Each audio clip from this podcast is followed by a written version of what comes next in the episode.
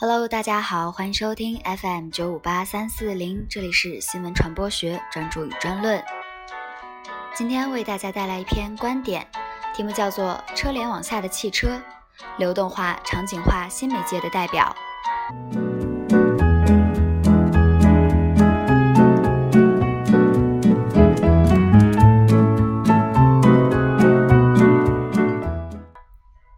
近几年。越来越多的新技术公司进入了汽车行业，特斯拉开发电动车，谷歌和百度开发无人驾驶汽车技术，乐视推出超级汽车，甚至苹果公司也被传开始了无人驾驶汽车技术开发。汽车正在成为新的媒介，这不仅是因为汽车与广播已经形成密不可分的关系。也不仅仅是因为汽车的流动性与移动互联网的契合，更是因为在汽车领域的物联网及车联网等技术的影响下，汽车在信息采集、传播方面具有独特的价值。汽车将是未来一种重要的媒介。作为一种新的媒介的汽车及车联网，将实现车与人、车与车、车与环境。车与公共信息系统等各个层面的信息交互，车与人的信息交互，车与人的互动既可以是近距离的，也可以是远程的。专为特斯拉汽车开发的谷歌眼镜应用 Wearable Computer，可以使驾驶特斯拉 Model S 电动汽车的驾驶员远程控制汽车。虽然因为谷歌眼镜的不确定性。这样的应用也可能流产，但是它至少表明，未来在车与人的信息交互中，方向盘不再是唯一的控制工具。车与人的信息交互还有另外一层含义，对于车内的人来说，汽车移动的轨迹就是人移动的轨迹，因此汽车的地理位置是车上的人的地理位置的一个直接呈现。这为基于地理位置的信息与服务提供了基本参考。更进一步，车也是人们媒介使用的一种新场景。这样的场景不仅与地理位置移动有关，还与空间变换中的各种环境有关。以车为媒介，可以整合一整套相关的信息和服务。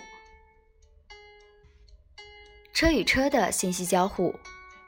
谷歌的无人驾驶汽车技术是通过数据计算与控制来实现车与车的互动的一个代表。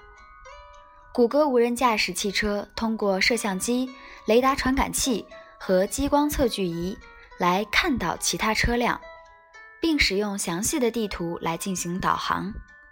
尽管谷歌的技术并不是完全基于车联网的思路，但在未来所有车辆都互联的情况下。车与车的信息互动必定是车联网的基本功能。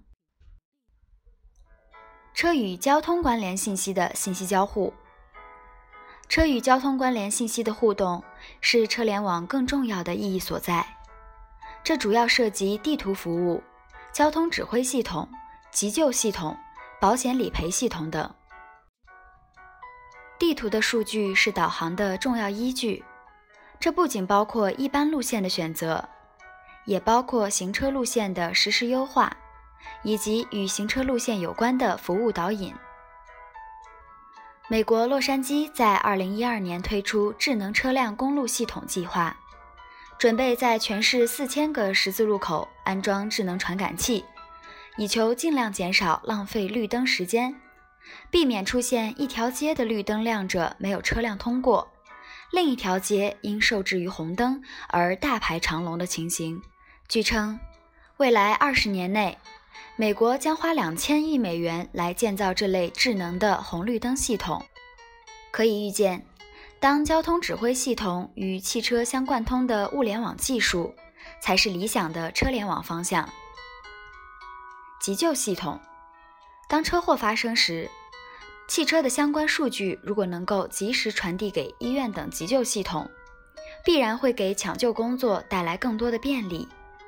保险理赔系统与急救系统一样，当车祸发生时，将产生的相关数据及时传送给保险公司，也会有效提高保险理赔的效率。车与公共信息系统的信息交互，除了围绕车与车主实时状况与相关信息系统进行交互外，车在未来也会成为公共信息系统的一种信息源。路况信息就是重要的公共信息。过去很长一段时间，这样的信息主要通过专业媒体，如交通台来收集与传播。而今天的高德地图、滴滴打车等服务中，都包含了实时路况信息。与交通台提供的信息相比，它们不再是离散的，而是连续的，可以完整的反映全路网的状况，而且。从数据来源说，越来越多的数据来自车辆本身。例如，的地图中的路况数据就是基于几亿高德地图导航用户生成的众包数据，和全国几十万辆出租车以及几百万辆物流车的行业浮动车数据。在未来，来自汽车本身的数据必将成为公共交通信息服务系统的重要基础。在这样一个意义上，车也可以成为大众媒体的信息采集者。另一方面，在汽车中的人也需要其他各种公共信息。一，汽车本身也可以作为一个终端接收这些公共信息。今天的汽车是通过与广播的结合来实现这一目标，而未来，传统广播方式将会淡出，基于移动互联网、车联网以及结合社交媒体思维的公共信息传播。会成为主流。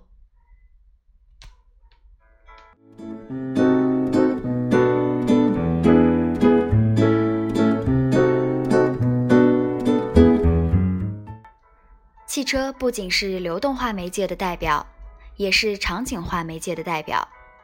也就是说，它是围绕车的运动这样一个特定场景来进行信息的采集与交互的，类似车联网这样的思路。也可以给各种场景下的媒介应用提供启发。